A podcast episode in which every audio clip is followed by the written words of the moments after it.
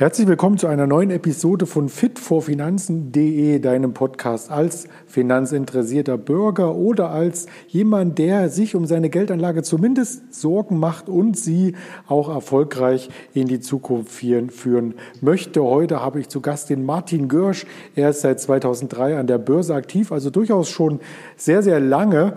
Wenn man hier die letzten Jahre Revue passieren lässt, hat er auch einiges miterlebt, ist erfolgreicher und professioneller Händler nennt sich selber Daytrading Coach. Das lässt aufhorchen und natürlich auch seine Studienzeit lässt aufhorchen. Da komme ich nachher noch einmal darauf zu sprechen, denn er hat tatsächlich eine Magisterarbeit geschrieben über die Entwicklung der chinesischen Börsen in Shanghai und Shenzhen. Erst einmal, hallo Martin.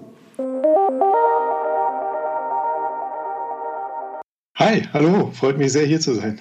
Ja, wir kennen uns ja auch schon ein paar Jährchen, richtig? ja, das, das ist wohl so. Ja, so ist das mit den alten Urgesteinen. Irgendwann kennt man sich. das stimmt. Aber du bist nicht so ein ganz altes Urgestein, denn seit 2003 ähm, erst aktiv an der Börse. Da muss man doch als erste Frage stellen, hast du den neuen Markt komplett verschlafen?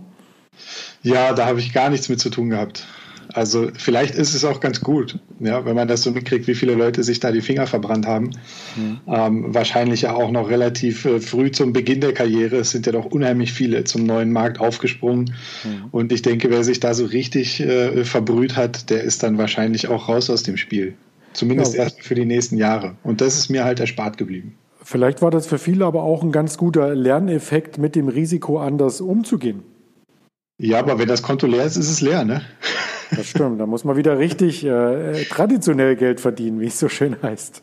Abgesehen davon, dass, ähm, glaube ich, gerade in Deutschland die Risikoaversion extrem hoch ist und ähm, man hört das immer wieder, wenn sie, wenn, wenn äh, Marktteilnehmer mal kräftige Verluste gemacht haben am Markt, dann ist äh, häufig für die der Spaß aus der Sache raus. Und du wirst es ja selber auch kennen, wenn du dich mit äh, anderen Menschen unterhältst, die mit dem Finanzbereich nichts zu tun haben und versuchst denen zu erklären, was du da tust dann kommt eigentlich immer wieder das Gleiche. Echt, Börse, oh, ich kenne da einen, der hat sein ganzes Kapital da verloren. Und mhm. ähm, ja, mein Bekannter XY hat so und so viele tausend Euro in der und der Aktie verloren. Und die Leute wollen das zum Großteil nicht anfassen. Warum auch mhm. immer. Ja. Das stimmt. In jüngster Zeit äh, hört man eher, ah, ich kenne jemanden, der hat mit Bitcoin so und so viel verdient, aber das soll später vielleicht noch unser Thema werden.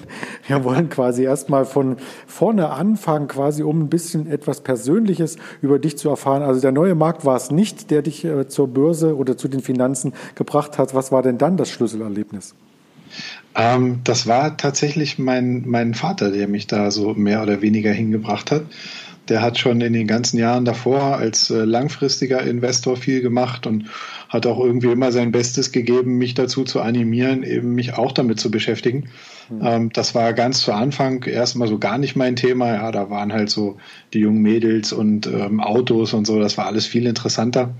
Ähm, ich habe dann auch tatsächlich erstmal Kfz-Mechaniker gelernt, ja, ganz zum Unmut ähm, meines Vaters damals. Aber ähm, irgendwann bin ich dann doch dahinter gekommen, dass es ähm, ja augenscheinlich sehr einfach war, im Prinzip nur zu schauen, in welche Richtung geht denn der Markt als nächstes und dann ähm, äh, entsprechend zu kaufen und Geld zu verdienen fürs Nichtstun. So, das war das, was mich dann daran am Ende so fasziniert hat und ähm, warum ich dann auch äh, lange, lange, lange dabei geblieben bin mhm. und äh, ja, eben immer noch dabei bin und quasi den ganzen Tag nichts anderes mehr tue.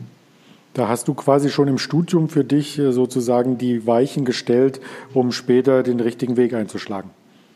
Genau, ich habe tatsächlich irgendwann im Studium angefangen, ähm, Aktien zu handeln, bin dann äh, äh, umgeschwenkt oder habe das Ganze erweitert noch auf Optionsscheine damals, weil mir sich die Aktien dann halt nicht schnell genug bewegt haben. Da war nicht genug Action drin. Hm. Bin dann auf Optionsscheine gegangen, habe dann so kleine Strategien entwickelt, wie man Optionsscheine sinnvoll rollen kann, damit sie noch eine gewisse Laufzeit haben und man trotzdem dann möglichst großen Hebel damit erwirtschaften kann. Mhm. Ähm, aber eben alles sehr unprofessionell, ja, ohne Risikomanagement, ohne Moneymanagement, äh, mit viel Glück auch am Anfang. Ja, aber das hat mich dann eben äh, in die glückliche Lage versetzt, relativ schnell auf ein, auf ein gutes äh, Handelsdepot zu blicken, ähm, mit dem sich dann auch gelohnt hat, äh, dann weiter zu arbeiten. Ne? Also hast du im Studium für dich schon ähm, quasi festgelegt, dass du danach Trader werden willst? Ja, das hat sich irgendwie von alleine so ergeben. Also, ähm, dass die, die ganze ähm, ja die ganze Börse und der ganze Bereich Finanzen mich da schon fasziniert hat. Das sieht man ja daran, dass ich meine Abschlussarbeit äh, geschrieben habe ähm, über die Entwicklung der chinesischen Börsen. Das war also damals schon für mich interessant und der Studiengang, den ich da gemacht habe, war ein kombinierter Studiengang zwischen VWL und damals hieß das Sinologie. Ich habe also schon in, in China Bezug gehabt. Und ursprünglich kam aber der China-Bezug bei mir durch einen Kampfsport. Ich habe also äh, 14 Jahre ähm, Vollkontakt Kung Fu gekämpft und bin auch zum Trainieren nach China gegangen. Hm. Und so bin ich eigentlich erst in diesen ganzen Bereich Asien und China dann wirklich reingekommen und habe das Ganze dann nachher kombiniert eben mit dem Bereich Aktienanlage. Um, und äh, habe dann auch wirklich nie was anderes gemacht. Also ich war nach dem Studium nie irgendwo angestellt äh, oder habe noch eine, eine weiterführende Ausbildung gemacht, sondern ich bin nach dem Studium quasi direkt in den Eigenhandel gegangen mhm. ähm, und habe das seitdem weiterentwickelt für mich. Als Trader muss man ja nicht studiert haben. Das ist ja kein äh, Beruf im Sinne von, äh, man braucht dafür eine Ausbildung oder zumindest eine zertifizierte Ausbildung oder ein Studium. Dann hättest du doch aus der Sicht im Nachgang dir das Studium eigentlich äh, sparen können, oder? Ähm, ja, wie man es nimmt. Ähm, wer weiß, wie sich sonst der Weg entwickelt hätte. Ja, vielleicht war es auch einfach ein, ein glücklicher Umstand, dass das so war. Aber der Plan war ursprünglich ein anderer. Ja, der Plan war irgendwo als Expert für eine deutsche Firma dann in China tätig zu sein und irgendwas tatsächlich im Wirtschaftsbereich zu machen. Mhm. Das war die ursprüngliche Idee dahinter. Naja, und wenn man dann einmal angefangen hat, dann macht man es halt auch zu Ende. Ne? Ja, das stimmt. Zumindest hast du damals schon Weitblick bewiesen mit deiner ähm, Magisterarbeit, denn solche Firmen wie NIO oder Alibaba, die sind ja heute aus dem Reich der Mitte nicht mehr wegzudenken und können mit den Großen der Wall Street äh, mithalten. Hast du das damals auch so erwartet? Nein, das war tatsächlich nicht so geplant. Ich fand es damals viel interessanter, ähm, zu schauen, eben, wo die Unterschiede liegen zwischen den A- und den B-Aktien, also Aktien, die eben dann auch für Ausländer ähm, handelbar waren, tatsächlich äh, chinesische Werte. Und ähm, die haben ja auch noch einen sehr abgeschlossenen Aktienmarkt, wo also Ausländer gar nicht investieren können. Und da habe ich mich eigentlich viel eher mit beschäftigt. Also ich habe die Chancen wirklich in den äh, chinesischen Unternehmen in China gesehen und habe äh, gar nicht groß damit gerechnet, dass das irgendwann in der Form von, von ADRs dann auch auf den amerikanischen Markt überschlägt. Ähm, das hat sich wirklich mit der Zeit erst so ergeben. Und das ist auch, muss ich ehrlich sagen, nicht mein, mein Haupteinsatzgebiet. Ja, also ich habe im Moment ähm, überhaupt keine chinesischen Aktien mehr im Depot, weil ich eben zum einen das Risiko sehe, ich habe ähm, als Thema in der Magisterarbeit das äh, zum Schwerpunkt gehabt, wie sich die Steuerung der KP, also der Kommunistischen Partei, äh, auf dem Aktienmarkt bemerkbar gemacht hat. Und das ist tatsächlich immer noch so. Und man konnte damals schon für jede große Kursbewegung, die an diesen äh, Indizes stattgefunden hat, konnte man eine entsprechende politische Aktion finden, die eben dahinter stand und die diese Bewegung initiiert hat. Das hat so ein bisschen abgenommen. Aber äh, im Grunde ist es immer noch so. Also die, die KP hat immer noch einen, einen, sehr, sehr großen Einfluss auf die Unternehmen in China. Und ich glaube, die Chinesen sind im Moment so ein bisschen gefangen zwischen äh, Kapitalismus und Kommunismus. Ja, die wollen natürlich gerne fortschrittlich sein und sind im Prinzip auch sehr, sehr stolz auf Unternehmen wie Alibaba und Tencent und Co. Mhm. Äh, zum anderen möchte die Partei aber auch nicht die komplette Macht hergeben und ähm, den großen Unternehmen wenn sie denn dann sehr, sehr äh, mächtig werden, äh, zu viel Macht geben, ja, sondern sie sollen am Ende immer noch der Partei unterstehen. Und das ist sehr schwierig im Moment. Und das drückt bei, bei vielen großen Aktien im Moment auch auf die Performance. Und dann schwebt ja auch immer noch so dieses äh, mögliche Delisting ähm, in Amerika wie so ein Damoklesschwert über den Märkten. Ähm, da sind ja jetzt drei Telekommunikationsunternehmen quasi schon delistet worden, denen danach gesagt wird, der Zusammenhang zur Partei ist zu eng. Und ähm, das wollen die Amerikaner dann eben nicht mehr in ihren, ihren Börsen haben. Und von daher habe ich einfach aus Risikogründen im Moment wirklich alles, was äh, mit China zu tun hat, gar nicht mehr im Depot. Jüngstes Beispiel war ja auch Alibaba, wir hatten es gerade genannt. Jack Ma hat sich da so ein bisschen kritisch, systemkritisch in China geäußert und ist seit mehreren Monaten von der Bildfläche verschwunden. Man hat nichts mehr auf Twitter von ihm gelesen. Ja, so kann es auch gehen, oder? Ja, so kann es auch gehen. Und das Ganze fing ja an äh, mit der Ant Group, mhm. ähm, bei der ein paar Tage vor dem eigentlichen geplanten Börsengang alles wieder abgeblasen worden ist, ja, nachdem die ganzen Gelder schon eingesammelt worden sind und das, was da läuft, ist im Moment halt einfach eine Machtdemonstration ähm, der, der KP. Mhm. Und ich denke, da muss man nicht unbedingt sein sauer verdientes Geld drauf riskieren. Dafür gibt es genug andere Chancen, die man momentan nutzen kann. Ja, vor allem sollten wir das Thema nicht zu sehr ausschlachten. Ansonsten mhm. ist vielleicht der Podcast auch mein letzter hier. Ja, muss man aufpassen. Aber wir wollen äh, gar nicht zu tief in äh, die China-Story ähm, eintauchen, sondern noch ein bisschen was über dich erfahren. Dein Weg hat ja neben dem Eigenhandel an mehreren Stationen vorbeigeführt. Auch da haben wir uns ja immer wieder ähm, Schnittpunkte vorbehalten, haben uns auf Messen getroffen. Du hast unter anderem auch ähm, Ausbildungen für und bei Bürger Schäfermeier gemacht. Darf man das so sagen? Ja, ja, natürlich darf man das so sagen. Das war ja so. Also ähm, ich habe eine Zeit lang mit ihm zusammengearbeitet und ähm, wir haben am Ende auch im Prinzip alles, was an Seminaren war, gemeinsam gegeben. Aber das war halt ein, äh, ja, ein Punkt auf der, wie soll ich es nennen, Karriereleiter. ja. Und war schon einer der interessanteren. Ne? Larry Williams ist noch ein anderer, der war noch ein bisschen früher. Da war ich dann auch ein paar Mal in Amerika und habe mich da auch ausbilden lassen. Und ähm, ja, man, man versucht halt äh, an möglichst vielen Stellen von guten Leuten zu lernen, das Maximum mitzunehmen. Und ja, und versuche ja, das beizubehalten.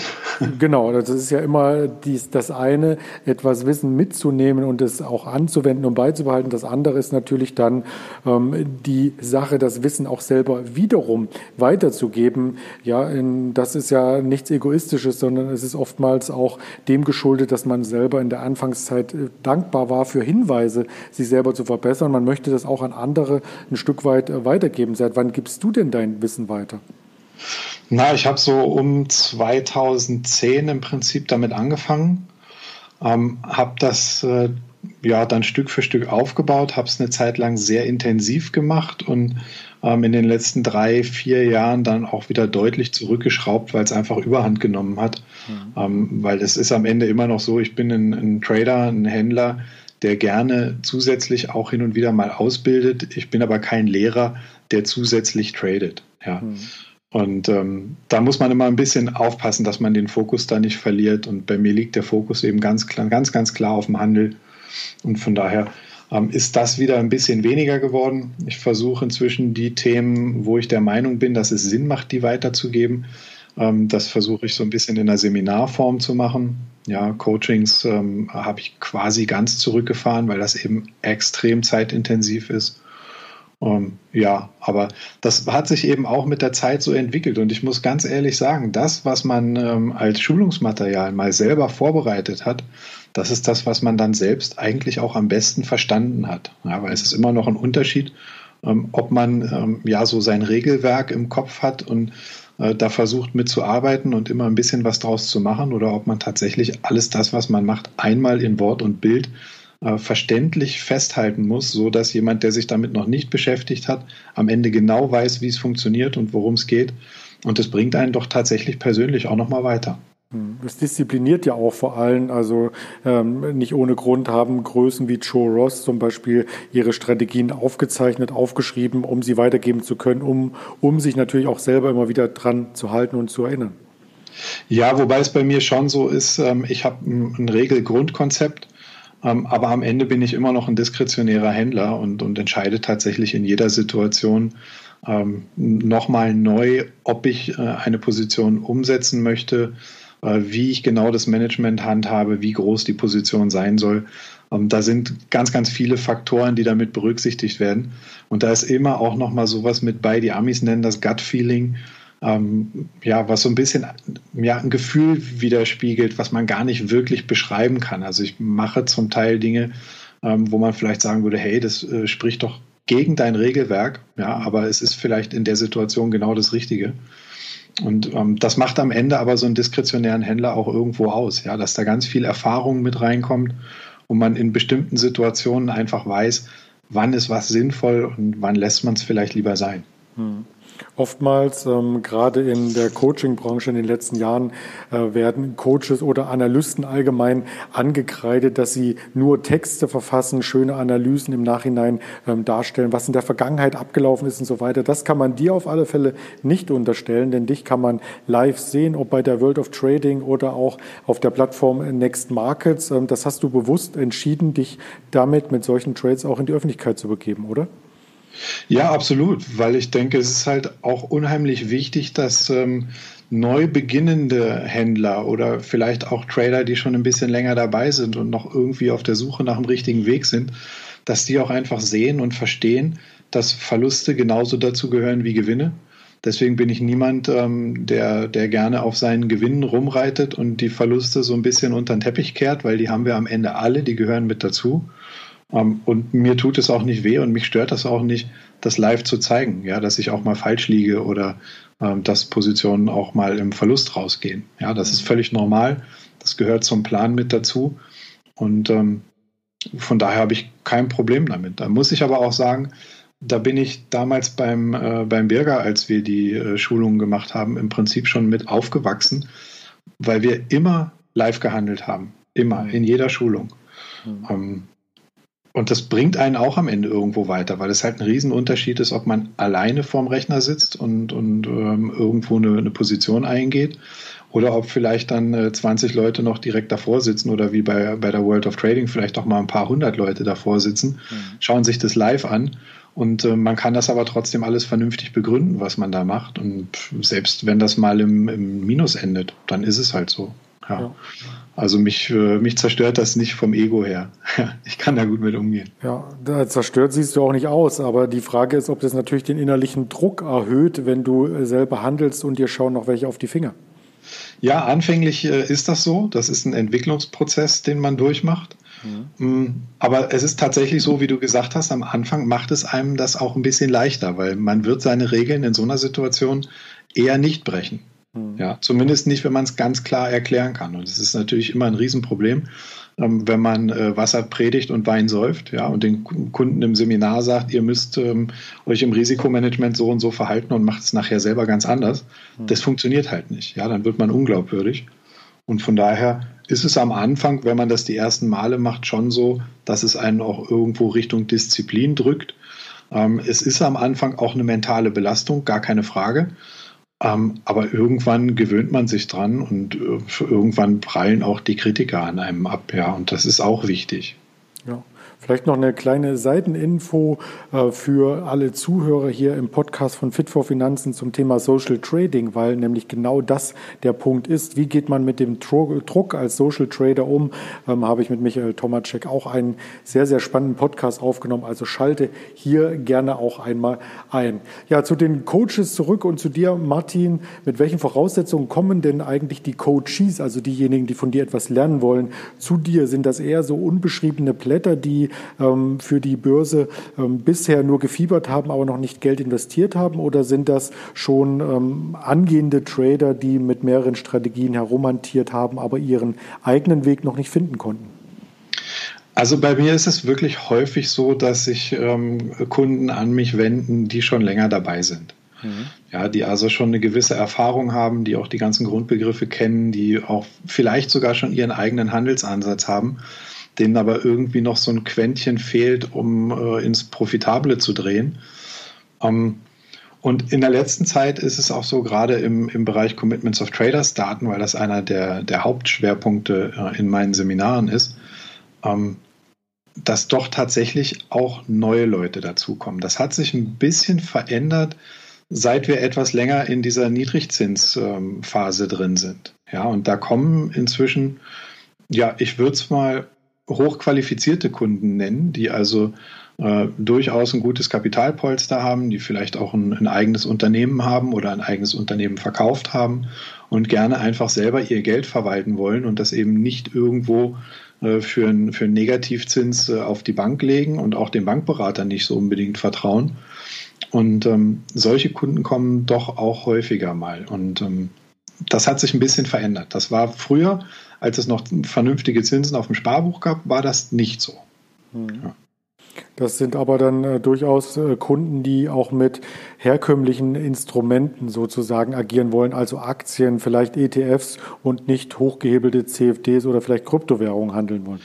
Genau, genau. Ja, also bei, bei Kryptowährungen ähm, bin ich am Ende sowieso nicht der richtige Ansprechpartner. Ähm, ich habe äh, im Prinzip einen dreistufigen Handelsansatz. Ich habe ein Depot aus äh, Aktien, die ich langfristig halte. Ähm, ich habe ein Depot mit äh, Aktien und Optionen, wo kurz- und mittelfristig eben tatsächlich getradet wird. Und ich habe ein Depot für Futures und Options on Futures, wo ich eben meine Commitments of Traders Strategien umsetze. Und ähm, das sind die Bereiche, in denen ich ähm, ja tätig bin. Das sind die Bereiche, in denen ich auch für Kunden zur Verfügung stehe. Und mit allem anderen äh, schicke ich die Leute halt irgendwo anders hin. Hm. Damit hast du meine nächste Frage ja schon äh, beantwortet, ob du Kryptos handelst. ja, also ich besitze Kryptos, aber ich handle sie nicht. Ja. Ah ja, also Hoddle. genau, ja. Also es ist ein, äh, ein, ja, ein vergleichsweise kleiner Wert, der da drin steckt im Vergleich zu dem, was in den Aktien drin steckt. Ähm, das ist einfach so ein bisschen Risikokapital, was ich vor ja, einer ganzen Weile schon im Prinzip da reingelegt habe. Und das bleibt da liegen und das wird auch vorerst nicht angerührt. Ja, also ich versuche jetzt nicht hier den, den Bitcoin äh, bei 42.000 Dollar zu verkaufen und dann bei 30.000 zurückzukaufen. Das interessiert mich nicht. Ja, sondern klar, das bleibt ja. liegen und ähm, ja, entweder ich kaufe mir irgendwann davon eine Villa auf Mallorca oder es verfällt eben wertlos. Ja, wenn ich bei einem Euro eingestiegen wäre, wäre mir 30 oder 40.000 dann auch egal. Ähm, ja, es ist immer eine Frage, wo man hin will. Aber ich bin auch nicht bei einem Euro eingestiegen. Ja, wir, waren schon, wir waren schon vierstellig, als ich eingestiegen bin. Ich dachte, ich kann dir das entlocken, aber ist auch gar nicht so, so wichtig letzten Endes. Ähm, es ist auf alle Fälle ein mega Hype aktuell und ich merke in meinem Bekanntenkreis, dass viele Menschen darauf einfach aufmerksam werden und auch aufspringen möchten, weil sie eben diese Prozente gesehen haben aus der Vergangenheit. Aber das birgt natürlich auch entsprechend das Risiko, dass es genauso schnell wieder in die andere Richtung gehen kann wie im Jahr 2008. 2018 gesehen. Ja, das Problem ist halt, dass dieses Ding hochvolatil ist. Und wenn man sich die langfristige Entwicklung anschaut, dann ist es im Bitcoin ganz typisch, dass wir eine Kursexplosion sehen. Ähm, dann geht das Ganze parabolisch nach oben, dann bricht die Parabel, wir kommen kräftig zurück, 80 Prozent, dümpeln dann zwei, drei Jahre in so einer Bodenbildung rum und dann kommt der nächste große Ausbruch. Ja, und das ist äh, inzwischen drei oder vier Mal gelaufen, dieses Schema. Mhm. Ich könnte mir vorstellen, dass das auch so weiterläuft. Ähm, aber mir fehlt einfach die Vorstellungskraft, wo das hingehen kann. Na, wenn man sich mal die Leute anschaut, die sich damit beschäftigen, ja, die, die Winklevoss-Brüder, die also einer der größten Krypto-Investoren sind oder einer der größten Bitcoin-Investoren, ähm, die äh, haben schon die 500.000 als Kursziel aus, ausgerufen. Mhm. Ja, der äh, Chamath, der ist ein, ein, ein ganz, ganz großer äh, Investor, der auch ähm, mit äh, Virgin Galactic zu tun hatte, der ähm, viele, viele Spugs macht. Ähm, der hat neulich irgendwie bei Twitter äh, was geschrieben. Ich glaube, es war, wenn Bitcoin auf 150.000 Dollar geht, dann äh, kauft er die kompletten Hamptons und macht ein Wohngebiet für arme Leute draus oder so. Hm. Ähm, das sind eben dann wirklich Investoren, die ewig lange schon mit dabei sind und die auf viele, viele, viele Millionen Gewinn da im Moment schauen. Ja. Und selbst die halten ihre Positionen noch. Ja. Man, man, darf nur hoffen, dass sie natürlich auch ihre, ihre Token und ihre ganzen ähm, Codes noch letzten Endes verfügbar haben. Denn erst die Woche wurde bekannt, dass ein deutscher Programmierer hier über 200 Millionen ähm, an Wert in Bitcoins hat. Aber er kommt seit mehreren Monaten nicht dran. Er hat quasi seine Passwörter und alles verloren. Und da kann man auch nicht einfach klicken, Passwort wiederherstellen. Nee, das geht nicht. Das geht nicht. Aber ich habe diese Sachen auf dem äh, Ledger, also auf so einer E-Wallet. Und da gibt es eigentlich ganz gute äh, Sicherheitsvorkehrungen. Also auch wenn man da sein, sein Passwort vergessen hat, dann gibt es da bestimmte Kombinationen, die man dann eingeben kann, um da was zurückzusetzen. Aber natürlich muss man die Sachen irgendwo aufbewahrt haben. Ja, wenn die weg sind, sind die weg. Das ist ja. natürlich ungünstig. Genau. Dazu werde ich auch in diesen oder nächsten Monat noch einmal einen extra Podcast hier aufnehmen mit einem zertifizierten Krypto-Experten. Also wenn du da Interesse hast, bleib bei Fit for Finanzen hier im Podcast aktiv und warte auf die nächste oder übernächste Folge. Aber jetzt sind wir bei Martin schon in eine Asset-Klasse eingetaucht und da stellt sich mir natürlich äh, die Frage, wie denn dein Depot dann ausgerichtet sind. Langfristige Bitcoin Coupon-Anlagen haben wir jetzt schon rausgekitzelt. Ansonsten bist du da eher der Aktienverfechter ETFs oder hast du zwei, drei Straßenzüge im Ruhrpott als Immobilienanlage? nee, Immobilien habe ich tatsächlich gar nicht, muss ich sagen. Ähm, weil ich im Prinzip nichts haben möchte, was mich irgendwie örtlich bindet. Ja, einer der Gründe, ähm, warum ich Trader geworden bin, ist ähm, eine absolute räumliche Flexibilität. Äh, wenn ich heute keine Lust mehr habe auf Deutschland, kann ich mich morgen ins Flugzeug setzen und irgendwo hinfliegen und kann im Prinzip von überall arbeiten. Das war für mich ein ganz, ganz wichtiger Punkt. Und ähm, ich finde, so ein, ähm, ja, so ein hochexklusiver Besitz, äh, der bindet eben. Ja, und deswegen sind Immobilien nicht so mein Spielfeld. Ähm, ETFs, ich habe tatsächlich einen ETF-Sparplan. Äh, das hat aber nur damit zu tun, dass ich als Geschäftsführer, als alleiniger Geschäftsführer meiner eigenen Gesellschaft eine Möglichkeit habe, äh, steuervergünstigt eben aus der Gesellschaft raus solche Anlagen zu tätigen.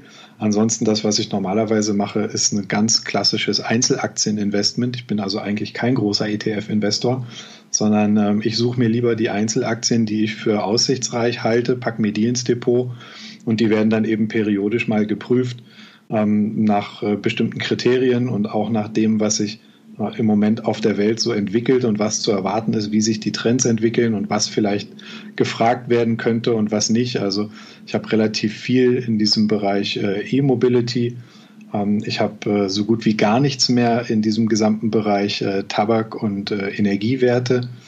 Schon lange, lange, lange nicht mehr, weil sich das eben abgezeichnet hat, dass sich die Welt ändert. Ja, und da muss man sich dann eben mit seinen Investmentdepots auch entsprechend umstellen. Das heißt, ähm, bei mir ist der Technologiepart sehr, sehr stark vertreten. Mhm. Ich denke, das wird auch auf die nächsten Jahre noch ähm, eine, eine der top performenden Branchen sein. Und ähm, ja, das, sowas passiert eben in meinem Investmentdepot und ansonsten über die Anlagestreuung ist es ungefähr gleichgerichtet von der Größenordnung. Also ich habe ungefähr ein Drittel meines Kapitals langfristig investiert ich habe ungefähr ein Drittel meines Kapitals für den Bereich äh, Futures und äh, Options on Futures und ich habe ungefähr ein Drittel für den Trading-Bereich äh, Stocks und ähm, Single Stock Options. Ja. Mhm. Also Options hast du gerade angesprochen und Futures, ähm, das erinnert mich ein bisschen an die COT-Reports, die du auch analysierst und wo du entsprechende Schulungen gibst. Was kann man denn darunter als Finanzneuling verstehen? Ja, also ganz grob gesagt, ähm, COT ist, steht für Commitments of Traders, ähm, also äh, die Positionierung der einzelnen äh, Händler. Da wird unterteilt in zwei große Händlergruppen, die am Markt aktiv sind. Das sind zum einen natürlich Spekulanten, mhm. ja, also Händler wie du und ich, die eben auf Preisschwankungen aus sind und die darauf aus sind, durch Preisschwankungen Geld zu verdienen die also ganz klar ins Risiko gehen und eben für dieses Risiko sich einen entsprechenden Ertrag erwarten. Ähm, die gibt es natürlich auch in einer großen Größenordnung Richtung Fonds, Hedgefonds, Pensionskassen. Das sind die sogenannten äh, Spekulanten. Und die zweite große Gruppierung, die am Future- und Optionsmarkt unterwegs ist, die noch viel größer ist am Ende als die Gruppe der Spekulanten, die aber häufig überhaupt nicht berücksichtigt wird in den Überlegungen der Anleger, sind die Hedger. Ähm, also ja, im Prinzip diejenigen, die den äh, Futures- und Optionsmarkt nutzen, um sich gegen Preisschwankungen abzusichern. Mhm. Da geht es also am Ende überhaupt nicht darum, äh, am Finanzmarkt profitabel zu sein und mit diesen Positionen monetäre Gewinne zu erzielen, sondern es geht darum, äh, Kurse zu sichern, Kurse abzusichern für zum Beispiel physische Rohstoffe, die man entweder äh, verbraucht oder äh, produziert und dann verkauft. Mhm. Um, ähm, und da geht es einfach um eine Preisbindung quasi in, in der Situation. Ja, und diese beiden ähm, Händlergruppen sind ab einer bestimmten Größenordnung in Amerika verpflichtet, ihre offenen Positionen zu melden. Mhm. Ähm, und man kann eben Einsicht nehmen in diese Positionsverteilung das bedeutet, ich kann mir genau anschauen, meinetwegen für ein äh, Zucker-Future oder für ein Kaffee-Future, ähm, wie sind die Hedger momentan positioniert? Ja, sind die stark long positioniert oder sind die stark short positioniert? Und wie sind die großen Trader momentan positioniert? Und aus diesen Positionen kann man unheimlich viel ablesen. Ja, ich benutze diese Positionierung tatsächlich, um äh, Wendepunkte für Trends im Voraus zu erkennen. Ja, und ähm, da gibt es eben bestimmte Regeln, nach denen man arbeitet. Da gibt es bestimmte Strategien, mit denen man sehr, sehr gut in diesem Bereich traden kann. Ähm, und das äh, zeige ich halt den Kunden, wie man damit umgeht. Denn es ist am Ende ist es so, es ist ein riesen Informationsvorsprung, den man kriegt, mhm. ähm, den man auch in, in keiner anderen Assetklasse bekommt. Ja, man kann bei Aktien mal so einen Blick werfen in diesen Bereich Insider Trading wo man dann schauen kann, ob irgendein Geschäftsführer von einer großen Firma gerade eher Aktien gekauft hat oder Aktien verkauft hat. Aber da stehen natürlich noch ganz andere Dinge mit dahinter, ja, Optionsfälligkeiten, die da vielleicht ausgenutzt worden sind. Oder der brauchte halt einfach Geld und hat deswegen was verkauft. Das ist sehr schwierig, aufgrund von diesen Insider-Transaktionen in Aktien auf eine zukünftige Kursentwicklung zu schließen. Bei Rohstoffen ist das allerdings recht einfach, möchte ich sagen. Ja, dass man ähm, ein gutes Bild davon kriegt, ob äh, Hedger, die sich gegen Preisschwankungen absichern, die sich typischerweise in diesem Produkt, in dem sie absichern, extrem gut auskennen. Wenn die eine starke Long-Positionierung haben, dann haben sie die nur, weil sie davon ausgehen, dass die Preise in der näheren Zukunft steigen. Und das können wir als Händler eben ausnutzen, indem wir quasi im Vorfeld schon wissen, in welche Richtung kommt die nächste größere Bewegung am Markt. Also das Ganze ist nicht nur saisonell aufgebaut, dass man denken könnte, im Winter wird Heizöl benutzt und im Sommer viel Zucker für die Eisverkäufer? Ähm, das ist ein Faktor, der damit reinkommt. Also ich kombiniere diese Commitments of Traders tatsächlich sehr, sehr gerne mit Saisonalitäten, mhm. weil das gerade bei Produkten, die äh, angebaut und geerntet werden, ganz hervorragend funktioniert. Und das ist im Prinzip nochmal so ein zusätzlicher Filter, den man da reinnimmt. Aber die Positionierung der Händler selber, die ist nicht unbedingt saisonal getrieben, sondern die ist ganz klar Angebots- und Nachfrage getrieben. Ja, also das ist äh, Supply und Demand, ähm, was eben die Preise bestimmt. Das ist bei Rohstoffen nicht anders als bei Aktien. Ähm, aber ich bekomme eben tatsächlich eine, eine ganz genaue Auflistung, welche Partei gerade wie investiert ist und entsprechend also auch welche Erwartung hat. Hm. Über Parteien haben wir ja vorhin schon gesprochen, über die KP. Die spielt da keine Rolle, oder?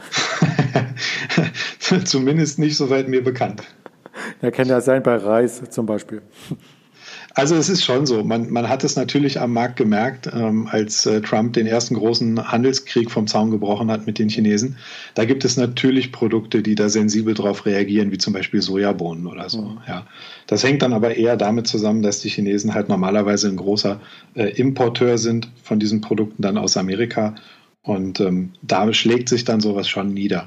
Mhm. Um, am Ende sind es aber Dinge, die von Seiten der Hedger schon mit eingeplant sind ja, die da meistens im Voraus schon recht gut Bescheid wissen. Und von daher kündigen sich diese großen Bewegungen dann am Ende auch im Voraus schon an. Hm. Okay, das war sehr eindeutig und ausführlich. Vielen Dank dafür. Du hattest vorhin noch ein Wort in den Raum äh, geworfen, Spugs. Ich habe das neulich auch mal äh, gelesen, äh, habe aber dazu noch keine Erfahrung gesammelt. Vielleicht kannst du uns dazu auch noch etwas berichten. Ja, das ist ein recht spannender äh, Bereich, mit dem man sich momentan beschäftigen kann. Also SPAC steht für Special Purpose Acquisition Company, sind ähm, quasi äh, Shell Companies, also Mantelfirmen, mhm. die gegründet werden, nur für den Zweck, ein anderes Unternehmen, was ähm, aktuell noch privat ist, an die Börse zu bringen. Da ist es typischerweise so, dass zu dem Zeitpunkt, wo so ein SPAC an den Markt kommt, der Übernahmekandidat noch gar nicht feststeht sondern das Management-Team. Ähm, das macht entsprechende Präsentationen, wie eine Firma, die eine normale IPO macht, also ganz normal mit, einer, mit einem Initial Public Offering an den Markt geht wird versucht, die Investoren davon zu überzeugen, was man gerne machen möchte. Da wird entsprechend Geld eingesammelt. Das heißt, man ist ein bisschen abhängig von diesem Management-Team. Mhm. Und dann hat dieses Management-Team ähm, ähm, ja um zwei Jahre Zeit, einen entsprechenden Übernahmekandidaten zu finden. Und das ist ein sehr interessanter Investitionsbereich, weil normalerweise der Ausgabepreis von solchen Papieren bei 10 Dollar notiert. Mhm. Ähm, die pendeln dann auch relativ lange, mehrere Wochen, mehrere Monate in dem Bereich 10 Dollar. Und irgendwann, wenn äh, vernünftige Übernahmekandidaten gefunden werden, dann können diese Dinger äh, ja, exorbitant durch die Decke gehen innerhalb kürzester Zeit. Und da muss man sich einfach mal ein bisschen mit beschäftigen mit dem Bereich, muss auch mal schauen, wer sind denn die Management-Teams für die, für die einzelnen Specs. Und ähm, das ist auch etwas, was ich zusammen mit dem äh, Mike Seidel bei uns im Börsendienst im America's Most Wanted mache. Mhm. Ähm, da haben wir jetzt, der läuft seit ein paar Monaten, ja, seit drei oder vier Monaten traden wir den. Und da haben wir jetzt inzwischen den vierten SPAC drin, der äh, also exorbitant durch die Decke gegangen ist. Ja, die kaufen wir dann so um 11, 12 Dollar, ähm, wenn so die ersten News kommen und dann sind die ganz schnell bei 17, 18, 19 Dollar. Und da muss man nicht mal lange für halten. Ja, und das ist also, es ist hochinteressant. Im Moment ist es ein sehr, sehr heißes Thema. Aber in diesem Jahr sind auch die IPOs extrem gut gelaufen. Das heißt, es ist viel Geld im Markt, was irgendwo untergebracht werden muss. Und da sind große Anleger auch gerne dabei, eben aussichtsreiche neue Kandidaten ins Depot zu nehmen. Und das sieht man im Moment extrem. Ja, da braucht man sich nur den Börsengang mal äh, von Airbnb oder von DoorDash oder so anschauen. Mhm. Ähm, brutal, wie die am ersten Tag schon äh, um 100 Prozent durch die Decke gehen. Ja, oder auch das äh, Fitnessfahrrad, äh, wo quasi der Coach dich anbrüllt. Ähm, Peloton war genau, das. das Peloton. also gibt es ja die, die wildesten Sachen, die dann auf einmal mit 10, 20, 30 Milliarden bewertet sind und die noch minimale Umsätze haben und schon gar keine Gewinne. Also da staune ich auch immer wieder und an das Thema traue ich mich gar nicht so ran. Besser, dass du dich daran traust, das finde ich super und du hast ja schon einen Dienst vorgestellt, wo man deine Expertise letzten Endes genießen kann. Was gibt es denn da noch für Channels? Ähm, also, naja, für den Bereich US-Aktien ist tatsächlich der America's Most Wanted ähm, und natürlich auch Next Markets. Da handle ich auch relativ viele US-Werte. Ähm, den Bereich Devisen, den äh, decken wir ab im Devisen 100 Börsendienst. Der ist auch von Finanzen 100. Und ähm, ja, über OnVista habe ich noch einen Zertifikatedienst. Das ist für die Premium-Kunden von OnVista. Zertifikate global nennt er sich und da werden eben entsprechend äh, Knockout-Hebelzertifikate auch überwiegend auf US-Unternehmen gehandelt. Also das ist schon so mein, mein Steckenpferd äh, im Bereich Aktien, ganz klar der US-Markt. Das klingt super. Das lässt aber auch vermuten, dass du bei der Fülle an Wissen und wie du das Ganze anwendest und natürlich auch die ein oder anderen Services betreibst, ähm, nur noch vorhast, bis 50 zu arbeiten, oder?